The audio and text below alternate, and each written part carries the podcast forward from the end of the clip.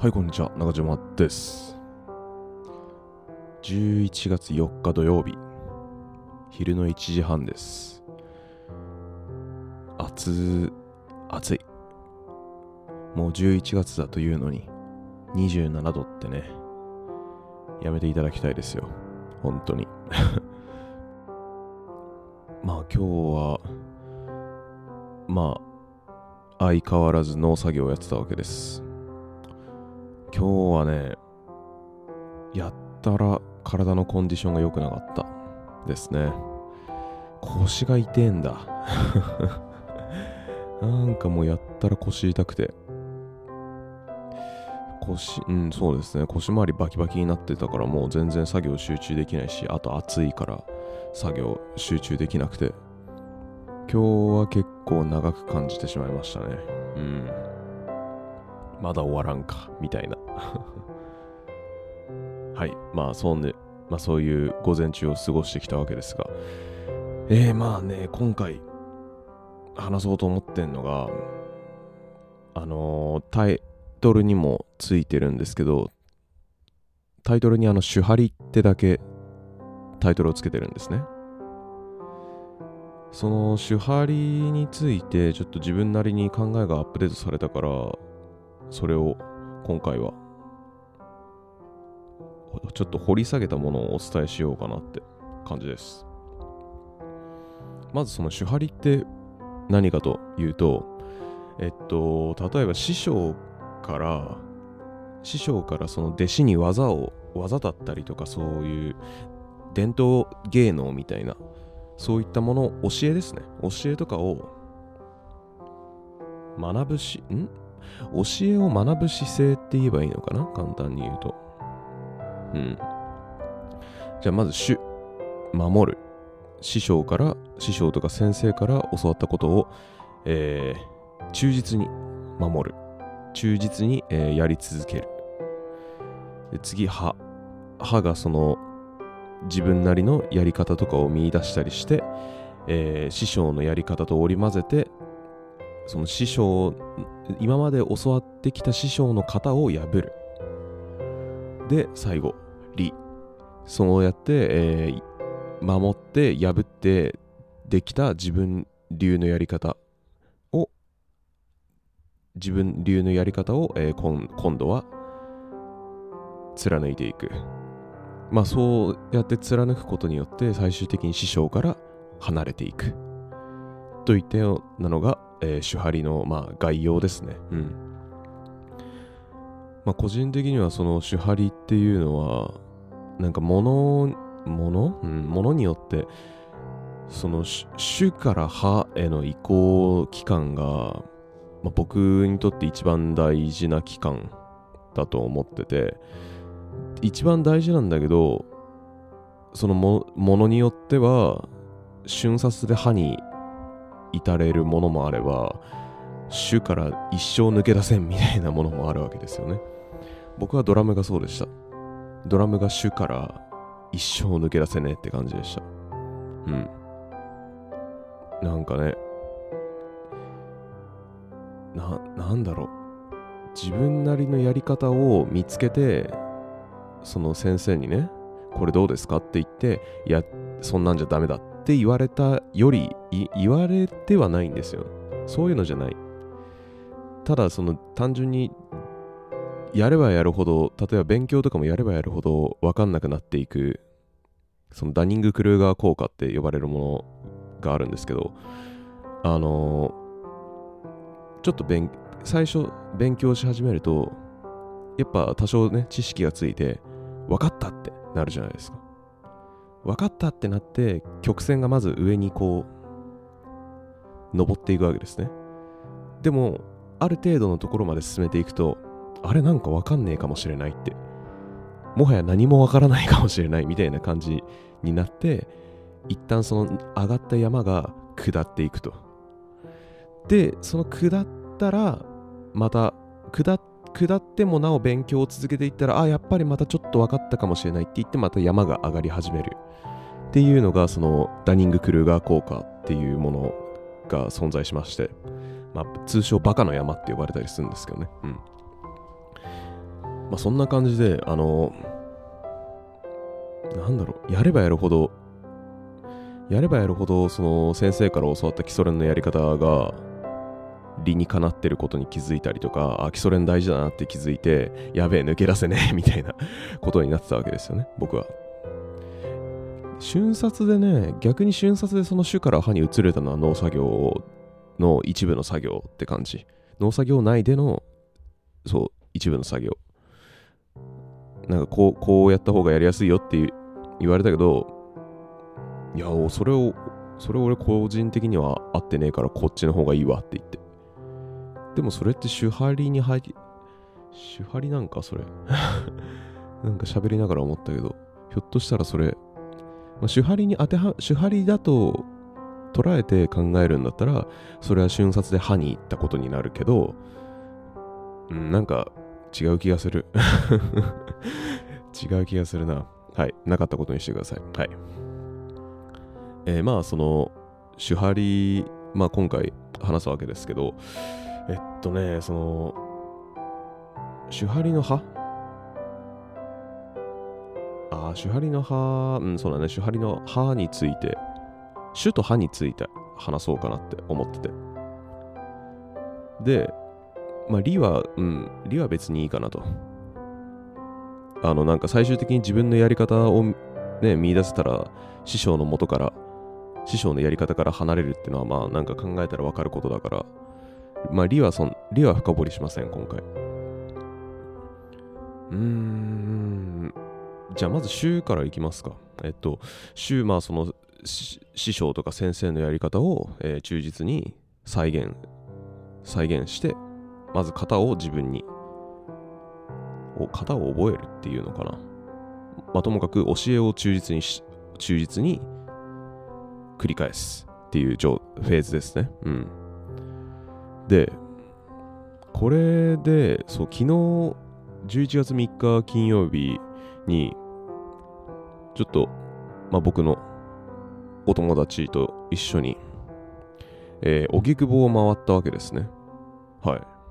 で、荻窪を回った際に、あの、まあ、ほんと、いろいろなまあ、3軒はしごして、で、3軒、まあ、三者三様のお店の人たちとお話ししてきたわけですが、まあ、そのうちの一番最後に行ったお店の人、お店のそのオーナーの、オーナーの方なんか？あれは、店主って言えばいいのかな？うん。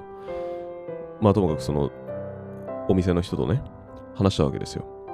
そこで、そこでなんか結構個人的に印象に残った話としてまあそのなんだろうなまあその自分のなりたい自分のなりたい人物像になろうとしてその人の真似をし続けてもやっぱどうしても真似できないところがあるとうんでそのどうしても真似できない部分はその人の個性だって話をしてたんですよね。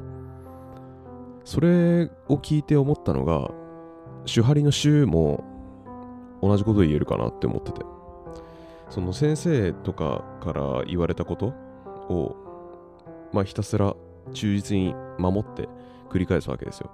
でもその先生のやり方とか、やり方だとなんかうまいこと自分にはまんないとか、あとはなんかいまいちわか分かりづらいかもしれんみたいな風に思う時もあるわけですよ。うん。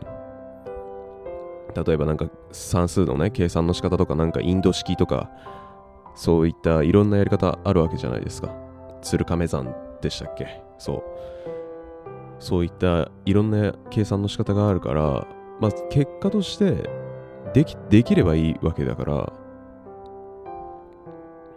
できればいいわけなんだけど、その先生から教えたのは、まあ、手張りで考えるんだったら守った方が良いと。まあ、それでもその間も、えー、なんだ、忠実に再現してもうまく結果が得られないようだったら、それはなんだろうな、その人の個性というか、そこを変え、そこを変えて、そこを変えたら、オリジナルが生まれるよねって話。で、その、そのなんだ真似しきれなくてオリジナルが生まれたらそれはもう歯のステージに一歩踏み出してることと言ってもいいのではないかと考えてますうんなんか個人的には前までその歯っその手張りの歯のステージってその、まあ、型を破るってわけですからなんか結構壮大なものだと思ってたんですよね。うん。師匠のやり方をずっと守ってでそれでなんか自分のオリジナルの方法に気づいてで師匠のやり方と何て言うんだろうな。まあヘーゲルの弁証法じゃないけどその師匠のやり方というテーゼそれとはまた違ったオリジナルの方法を見つけるアンチテーゼ。それらをアウフヘーベンさせてまあその自分のやり方っていう人テーゼを完成させていくなんかすごいそういう大きな大掛かりなことだと思ってたんだけどなんかこうやってねその相手を真似しよう相手のことを真似しようとして真似しきれなくて自分のやり方を見出す。もうそれでいいそれぐらいのことでいいんだなって。思いました。手張りの歯っていうのは。うん。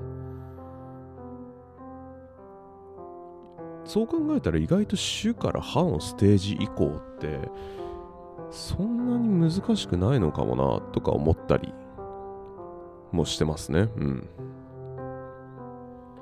なんか個人的にはなんか主から歯のステージ以降のヒントになったのではないかなと考えております。でまあまあ一応週はこんな感じなんですよ。全然まとまってないですけどね。そのなんだ、えっ、ー、と、真似した、その先生のやり方を真似した結果、真似しきれなかったところ、それがその人の個性であり、それすなわち歯であろうと、いうこと。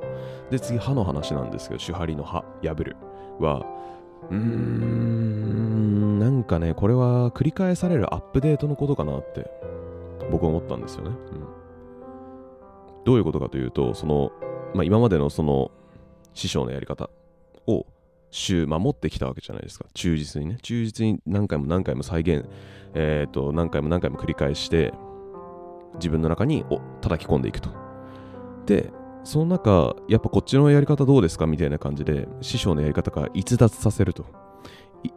でその逸脱といやそんなやり方じゃダメだってダメだって師匠に言われたりとかあとはそのこれいいかもしれないって思って逸脱させたけどそれじゃダメな場面にぶつかって修正せざるを得ないみたいな風になった時に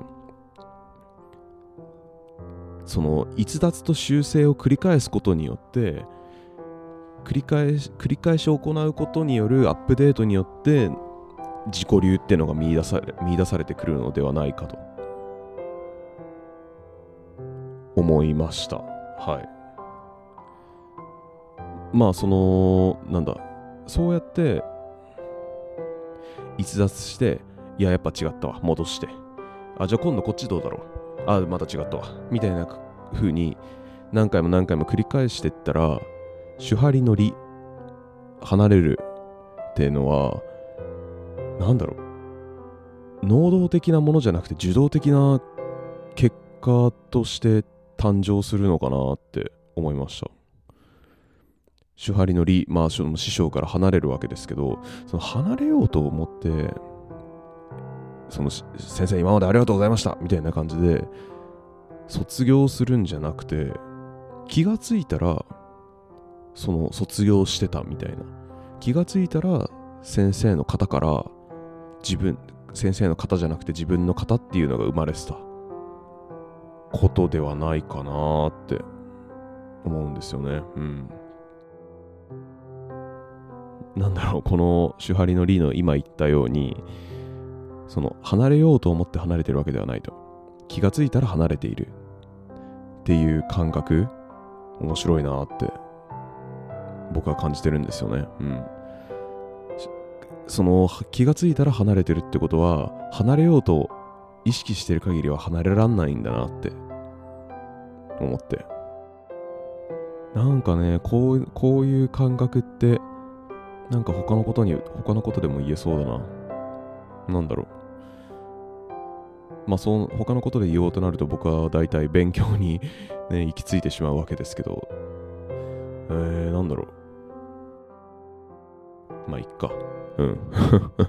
ちょっと考えたけど、パッと出てこないんで、やめときます。はい。一応、一応内容としては以上って感じですね。うん。えっ、ー、と、今までの、その前、まあそうだよな、前までの手張りをどう捉えてたかっていう話をしてないから、アップデートでどこがどう変わったかっていうのが、いまいちよく分かって、まあ、いまいちどころかわ、全く分かってない人が、ね、全身の姿を知らないから、どう変わったんですかって思う人が、多分ほとんどっていうか全員そうだと思うんですけど。まあね、そう、でも本当この手張りって考え方は本当、いい、いい考えっていうか、なんだろう、本当あるべき姿だなって。うん。なんか、一個一個展開してったら、なんか当たり前のことだとは思うんですけど、その結構、やっぱ週、一番ね、一番初めの、一番最も、僕的には最も大事なフェーズの週、守ることって、やっぱ意外とでちゃんとできてない人多いよなって。多いんじゃ、多いよなっていうか多いんじゃないかなって思ってるわけですね。うん。やっぱその先生のやり方を忠実に守る。そう、僕自身もそうだったんですよ。うん。先生からこれやれ、これ練習で、個人練習でね、やりなって言われて、渡されたメニューを、もういっかって言って、もうな、なんか、なんか、できたべって言って、やめたら、え、やってないのって言われて。ダメだよって。じゃあちょっとやって、今俺の前でやってみてって。全然できてねえじゃんって って話をされたわけですよね。うん。だからまあ、うん。そういう、そう、僕はそういう経験があったからこそ、なんて言うんだろうな。その、か、そう、勝手に、して、勝手にその、言われたことを破ってはいけないっていうか、そう、破っちゃいけないん、うん、難しいんですよね。うん。どれぐらいやるかってところが。守らないと、その、やっぱ物によってどれ、どれぐらいのね、時間で自分が習得できるかって、っていうのは、やっぱばらつくわけですよ。すぐに自分のものにできる場合もあれば、めちゃくちゃ時間かかる場合もある。年単位でかかる場合もあると。で、そういったものを、例えば年単位でかかるものを自分で、あ、まあこれでいっかって言って、やめちゃうと意味ないわけですよね。うん。結局それ、なんだろう。せっかく先生が教えてくれてるのに、その、勝手にまあなんだろう、間違った解釈で進んでしまうっていうかね。うん。本当はそう、本当はそういう理解じゃないのに、あ、まあそういうことっしょって思って進んでって、結果自分で、あえて違ったのって 後悔しちゃうわけですよね。うん。はい。えー、まあこれ以上話、話すと、なんかもっととっちらかってしまうので、えー、今回はじゃあここまでにしとこうかな。はい。手張りの手。手はその、手張りの手でその先生の言うことを忠実に守りましょうと。で忠実に守っ忠実に守ってたり、あと先生のやり方を真似した結果、真似しきれなかったものがあなたの個性ですよと。あなたの個性ないし先生の個性ですよと。うん。で、その真似しきれなかった部分を補うためにその先生の先生から教わったこと先生の教えを改良し始めるとそれがもうすでに歯の一歩目でその手張りの歯に入ったらえっ、ー、とまあその今まで教えて教えられてきた今まで教えられてきたことを逸脱したり逸脱し逸脱と修正を繰り返し行うことによって自己流ってのが見出される。で見出された時はもうそれはすでに手張りの理の境地に手張りの歯ができたらもう自然と理に行っているものだと気がついたら先生から離れてるものだと。いう内容でございました。はい。本当なんだろう。やっぱ頭が頭もうなんだろうな。頭が硬い人とかいや絶対こっちの方がいいと思います。みたいな感じで我が強い人だったら結構手張りの週の時点でつまずいちゃう人多いと思うんですけどやっぱその先生がやってるっていうことはまあある一人の成功者なわけですからそのそのやり方で成功した人。一事例だからその一事例をまず自分に取り入れるっていう選択は成功し成功した一事例を自分にも一旦取り入れるっていうのは何だろうな。まああのうまくいってもいかなくてもそれはそれでデータを取れるし成功への近道に成功っていうか成長かな？成長への近道になれるなんだかんだ一番賢い方法なのではないだろうかと考えています。ってことで、はい。先生の教えは大事にしましょうという締めで今回は終わりにしたいと思います。はい。ということで聞いていただきありがとうございました。それではまた。